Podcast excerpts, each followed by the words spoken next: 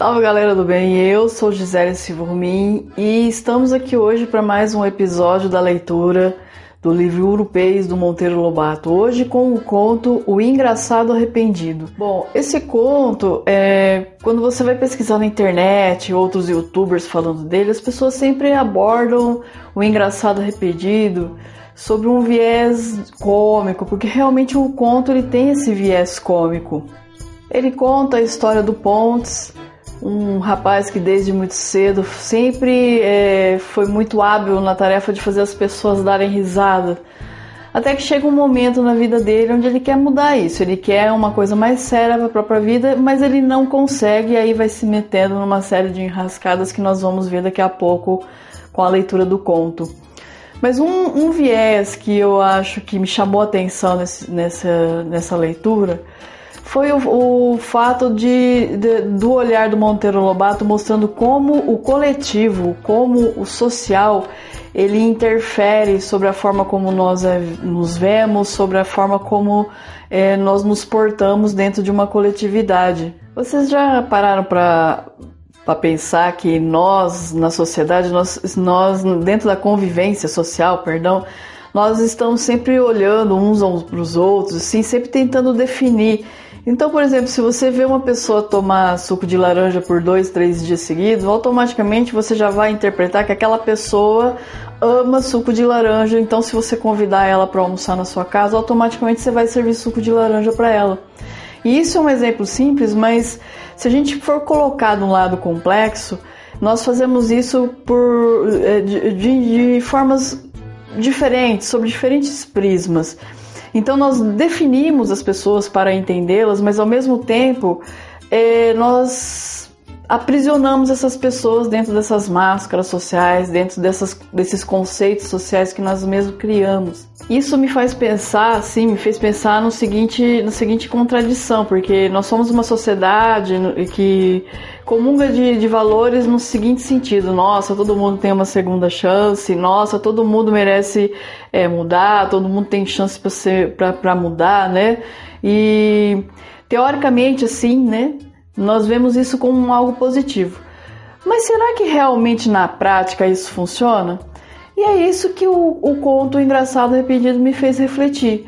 Será que realmente essa, essa, esse, esse valor social que nós acalentamos de que não todos temos segundas chances, nós merecemos mudanças, nós merecemos um tratamento diferenciado se nós mudarmos. Mas será que realmente na prática funciona isso aí? Será que realmente nós damos realmente essas segundas chances para as pessoas? Então eu convido você a fazer uma reflexão sobre esse assunto, sobre esse, esse poder da coletividade sobre nós, sobre essa questão da mudança, sobre como nós a encaramos, se realmente essas segundas chances que nós damos elas são válidas, elas são realmente aceitas socialmente. E, então, sei lá, né? Vamos lá, sem mais delongas, vamos então à leitura do conto. O engraçado arrependido Monteiro Lobato. Francisco Teixeira de Souza Pontes, galho bastardo de uns Souza Pontes de 30 mil arrobas afazendados no Barreiro, só aos 32 anos de idade entrou a pensar seriamente na vida como fosse de natural engraçado, viver até ali à custa da veia cômica e com ela amanhar a casa, mesa, vestuário e o mais. Sua moeda corrente eram micagens, pilhérias, anedotas de inglês e tudo quanto bole com os músculos faciais do animal que ri, vulgo homem, repuxando risos ou matracolejando gargalhadas. Sabia de cor a enciclopédia do riso e da galhofa de Fuão Pechincha, o autor mais dessaborido que Deus botou no mundo. Mas era tal a arte do Pontes que as sensaborias mais relambórias ganhavam em sua boca um xiste raro, de fazer os ouvintes babarem de puro gozo. Para arremedar gente ou bicho, era um gênio. A gama inteira das vozes do cachorro, da aquação aos caetitus, ao uivo à lua, e o mais rosnado ou latido assumia em sua boca a perfectibilidade capaz de iludir os próprios cães e a lua. Também gruinha de porco, cacarejava de galinha, coachava de montanha, ralhava de mulher velha, choramingava de fedelho sacada. Que vozeio de bípede ou quadrúpede não copiava ele as maravilhas quando tinha pela frente um auditório predisposto? Descia outras vezes a pré-história. Como fosse de algumas luzes, quando os ouvintes não eram pecos, ele reconstituía os vozeirões paleontológicos dos bichos extintos, roncos de mastodontes ou berros de mamutes ao avistarem-se com peludos homos repimpados em fetos arbóreos, coisa muito de rir e divulgar a ciência do Sr. Barros Barreto. Na rua, se pilhava um magote de amigos parados à esquina, aproximava-se de, de mansinho em nhoque, arremessava um bote de munheca à barriga da perna mais a jeito. Era de ver o pinote assustado e o passa! nervoso do incauto, e logo em seguida as risadas sem fim dos outros, e a do Pontes, o qual gargalhava de um modo todo seu, estrepitoso e musical, música de Offenbach. Pontes ria parodiando o riso normal e espontâneo da criatura humana, única que ria além da raposa bêbada, e estacava de golpe sem transição, caindo num sério de irresistível cômico. Em todos os gestos e modos, como no andar, no ler, no comer, nas ações mais triviais da vida, o raio do homem diferenciava-se dos demais no sentido de amolecá-los prodigiosamente, e chegou a ponto de que escusava abrir a boca ou esboçar um gesto para que se não torcesse em risos a humanidade, bastava sua presença. Mal o avistavam, já as caras refloriam. Se fazia um gesto, espirravam risos, se abria a boca, Espigaitavam-se uns ou outros, afrouxavam os coses, terceiros desabotoavam os coletes, e se entreabria o bico, nossa senhora, eram cascalhadas, eram rixam velhos, eram guinchos, engasgos, fungações e asfixias tremendas. É da pele esse Poltz! Basta, homem, você me afoga. E se o pândego se inocentava com cara palerma, mas que estou fazendo? Nem abria a boca. Quá, quá, quá, quá, quá. A companhia inteira desmandibulava, chorava no espasmo supremo dos risos incoercíveis. Com o correr do tempo, não foi preciso mais que seu nome para deflagrar a hilariedade. Pronunciando alguém a palavra pontes, acendia-se logo o estopim das fungadelas, pelas quais o homem se alteia acima da animalidade que não ri. Assim viveu Pontes até a idade de Cristo, numa parábola risonha, a rir e a fazer rir, sem pensar em nada sério. Vida de filante que dá momos em troca de jantares e paga continhas miúdas com pilhérias de truce. Um negociante caloteado disse-lhe um dia entre frouxos de riso babado: Você ao menos diverte, não é como o major carapuça que caloteia de carranca. Aquele recibo sem selo mortificou seu tanto ao nosso pândego mas a conta subia 15 mil réis, valia bem a pelotada. Entretanto, lá ficou a lembrança dela espetada como alfinete na almofada do amor próprio. Depois vieram outros e outros, estes fincados de leve, aqueles até a cabeça. Tudo cansa. Farto de tal vida, entrou o Hilarião a sonhar nas delícias de ser tomado a sério, falar e ser ouvido sem repuxo de músculos faciais gesticular sem promover a quebra da compostura humana, atravessar uma rua sem pressentir na pelgada um coro de lá vem o Pontes, em tom de quem se espreme na contenção do riso ou se ajeita para uma barriga das boas. Reagindo, tentou Pontes a seriedade. Desastre. Pontes sério mudava de tecla, caía no humorismo inglês. Se antes divertia como clown, passava agora a divertir como Tony. O estrondoso êxito de que a toda a gente se afigurou, uma faceta nova de sua veia cômica verteu mais sombras na alma do engraçado arrependido. Era certo que não poderia traçar outro caminho na vida além daquele, ora odioso, palhaço, então eternamente palhaço à força. Mas a vida de um homem feito tem exigências sisudas, impõe gravidade e até casmurrice dispensáveis nos anos verdes o cargo mais modesto da administração, uma simples vereança, requer na cara a imobilidade da idiotia que não ri. Não se concebe vereador risonho. Falta ao dito de Rabelais uma exclusão. O riso é própria espécie humana, fora o vereador. Com o dobar dos anos, a reflexão amadureceu, o brio cristalizou-se e os jantares cavados deram a saber-lhe azedo. A moeda pilhéria tornou-se-lhe dura ao cunho, já não a fundia com a frescura antiga, já usava dela como expediente de vida. Não por folgança despreocupada como outrora. Comparava-se mentalmente a um palhaço de circo, velho e achacoso, a quem a miséria obriga a transformar reumatismo em caretas hilares, como as que as quer o público pagante. Entrou a fugir dos homens e despendeu bons meses no estudo da transição necessária ao conseguimento de um emprego honesto.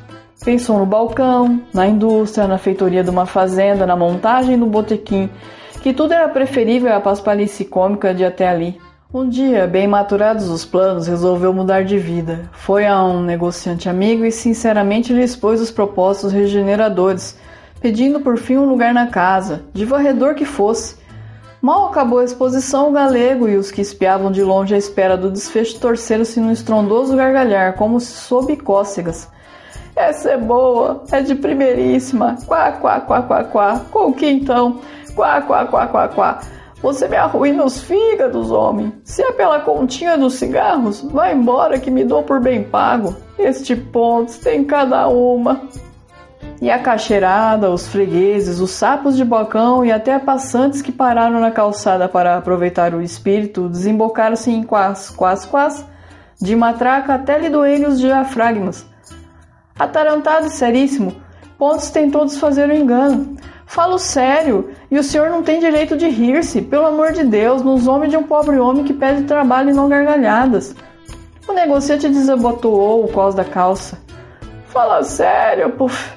Quá, quá, quá, quá, quá. Olha, Pontes, você.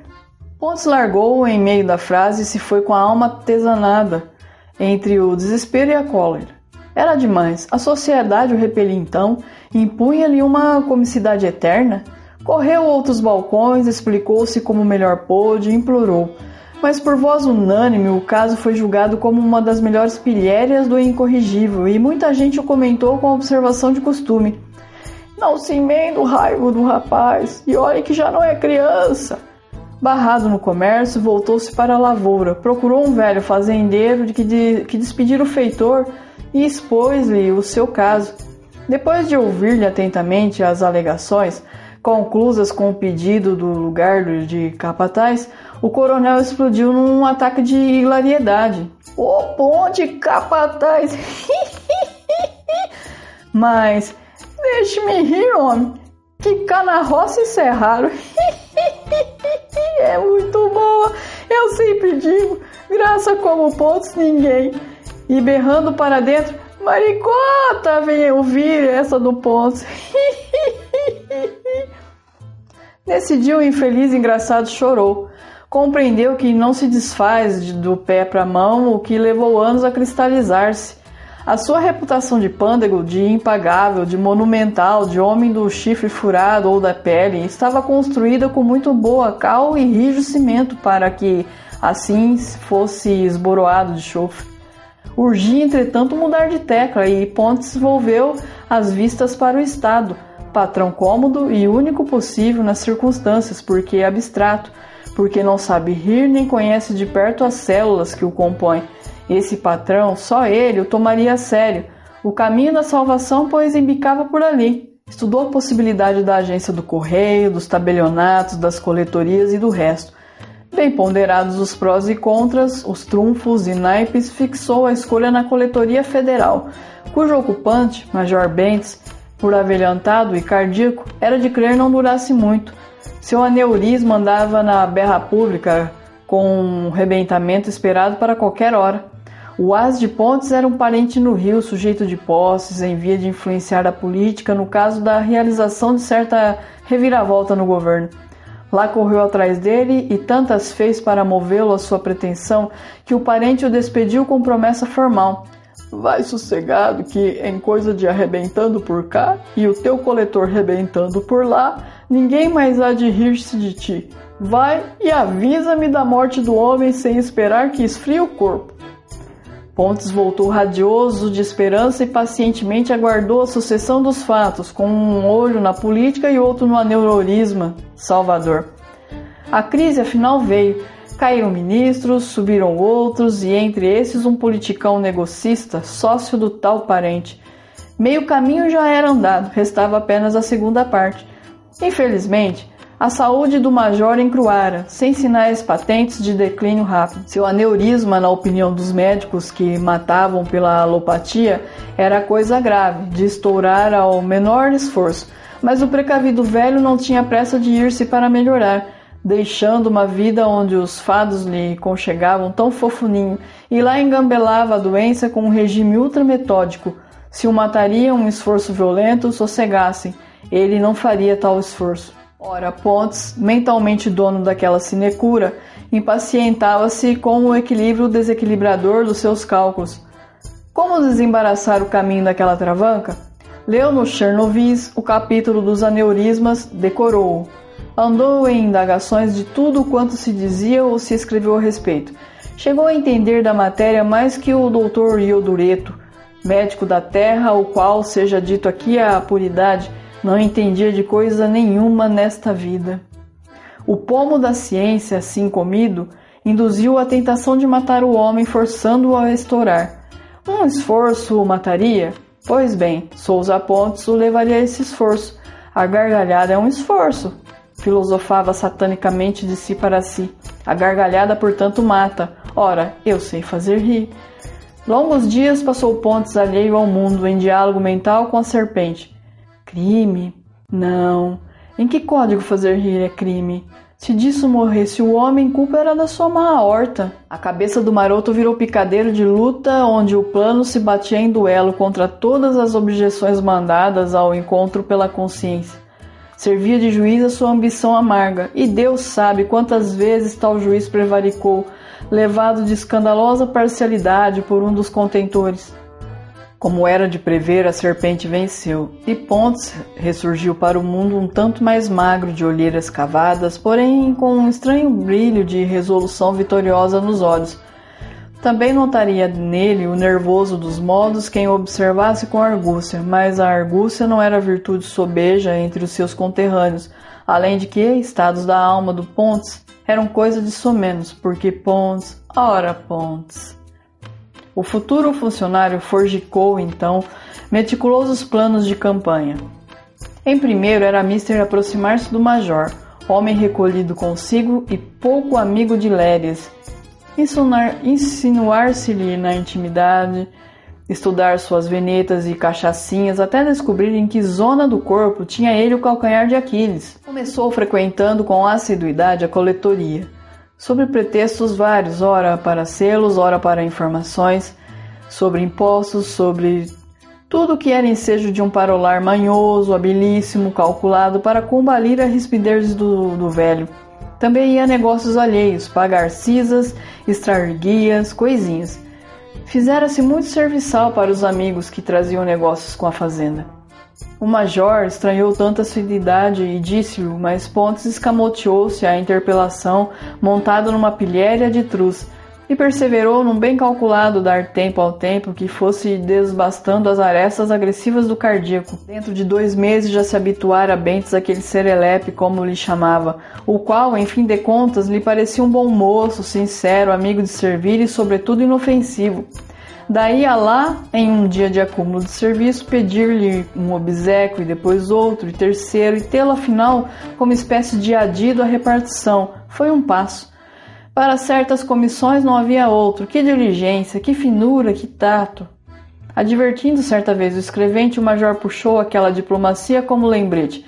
Grande pasmado, aprenda com Pontes que tem jeito para tudo e ainda por cima tem graça. Nesse dia convidou-o para jantar. Grande exultação na alma de Pontes. A fortaleza abria-lhe as portas. Aquele jantar foi o início de uma série em que o Serelepe, agora factotum indispensável, teve campo de primeira ordem para evoluções táticas. O Major Bentes, entretanto, possuía uma invulnerabilidade. Ele não ria, limitava-se suas expansões hilárias a sorrisos irônicos Pilhéria, que levava outros comensais a erguerem-se da mesa atabafando a boca nos guardanapos, encrespava apenas os seus lábios. E se a graça não era de superfina agudeza, ele desmontava sem piedade o contador. Isso é velho, Pontes. Já no Almanac Lambert de 1850 me lembra de o ter lido. Ponte sorria com ar vencido, mas lá por dentro consolava-se, dizendo-se dos fígados para o rim, que se não pegara daquela, doutra pegaria. Toda a sua sagacidade enfocava no fito de descobrir o fraco do major. Cada homem tem predileção por um certo gênero de humorismo ou chalaça. Este morre por pilhérias feceninas de frades bojudos. Aquele pela-se pelo xiste bonacheirão da chacota germânica.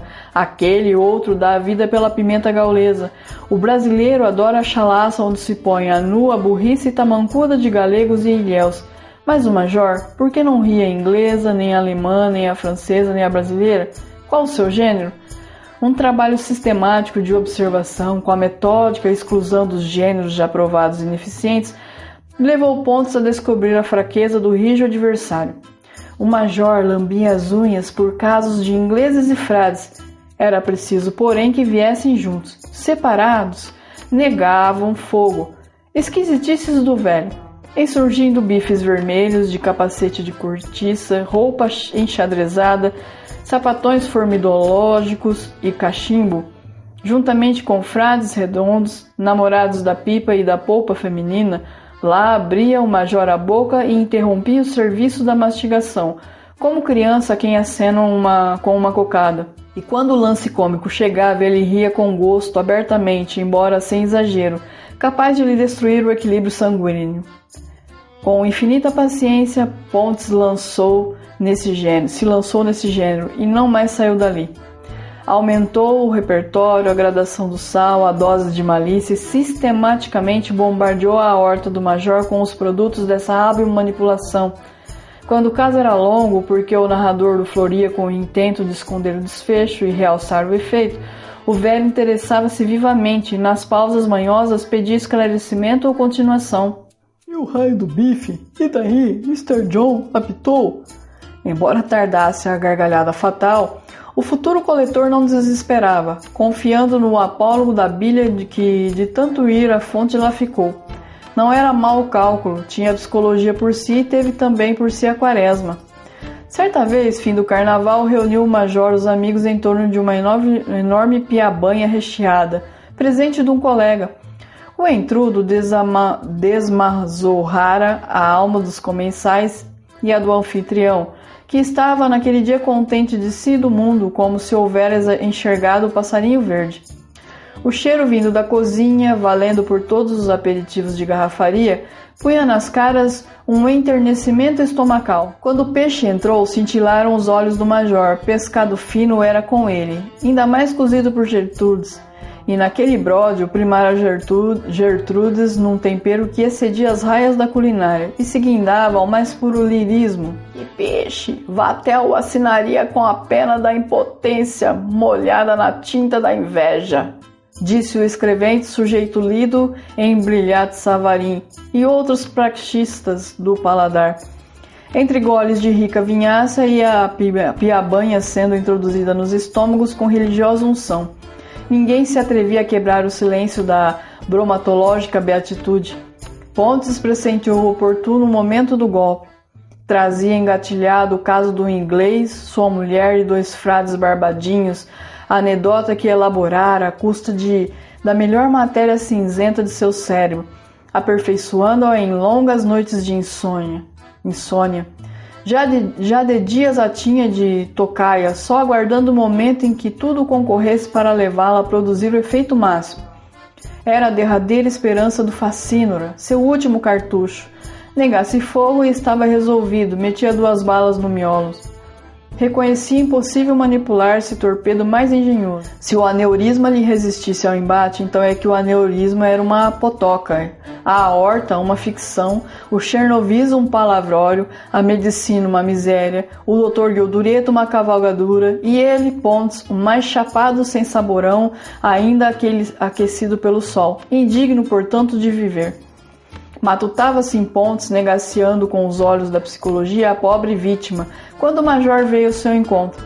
Piscou o olho esquerdo, sinal de predisposição para ouvir. É agora, pensou o bandido, e com infinita naturalidade, pegando como por acaso uma garrafinha de molho, pôs-se a ler o rótulo. Perrins, Leia and Perrins. Será parente daquele Lord Perrins que bigodeou os dois frades barbadinhos? Inebriado pelos amáveis do peixe, o major alumiou um olho concupiscente, guloso de chulice. Dois barbadinhos e um lord. O a patifaria deve ser marca XPTO. Conta lá, Serelepe. E, mastigando maquinalmente, absorveu-se no caso fatal. A anedota correu capciosa pelos fios naturais até as proximidades do desfecho, narrada com arte de mestre, segura e firme, num andamento estratégico em que havia gênio. Do meio para o fim, a maranha empolgou de tal forma o pobre velho que o pôs suspenso, de boca entreaberta, uma azeitona no garfo, detida a meio caminho. Um ar de riso, riso parado, riso estopim, que não era senão o armar bote da gargalhada, iluminou-lhe o rosto. Pontes vacilou, pressentiu o estouro da artéria. Por uns instantes a consciência brecou-lhe a língua, mas Pontes deu-lhe um pontapé e com voz firme puxou o gatilho.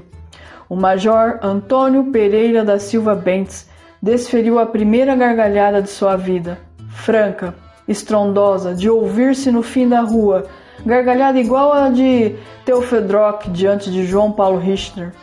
Primeira e última, entretanto, porque no meio dela os convivas, atônitos, viram-no cair de bordo sobre o prato, ao tempo que uma onda de sangue avermelhava a toalha. O assassino ergueu-se alucinado, aproveitando a confusão, esgueirou-se para a rua, qual outro Caim, Escondeu-se em casa, trancou-se no quarto, bateu dentes a noite inteira, suou gelado. Os menores rumores retransiam-no de pavor. Polícia. Semanas depois é que entrou a declinar aquele transtorno da alma que toda a gente levara a conta de mágoa pela morte do amigo. Não obstante, trazia sempre nos olhos a mesma visão: o coletor de bruços no prato golfando sangue, enquanto no ar vibravam os ecos da sua derradeira gargalhada e foi nesse deplorável estado que recebeu a carta do parente do rio. Entre outras coisas, dizia o as: Como não me avisaste a tempo, conforme o combinado, só pelas folhas vinha saber da morte de Bentes. Fui ao ministro, mas era tarde, já estava lavrada a nomeação do sucessor. A tua leviandade fez-te perder a melhor ocasião da vida. Guarda para o teu governo este latim. Tarde, venientibus ossa. Quem chega tarde só encontra os ossos e ser mais esperto para o futuro. Um mês depois, descobriram-no pendurado numa trave com a língua de fora, rígido. Enforcara-se numa perna de ceroula. Quando a notícia deu volta pela cidade, toda a gente achou graça no caso. O galego do armazém comentou para os caixeiros: Vejam que criatura, até morrendo faz chalaça. Enforcar-se na cirola, esta só mesmo de pontes e reeditaram em coro meia dúzia de quás, quás, quás, quás, quás. Único epitáfio que lhe deu a sociedade. Então é isso, pessoal. Eu espero que vocês tenham gostado dessa leitura, gostado um pouco da reflexão feita no início do vídeo. Um super beijo e até a próxima leitura.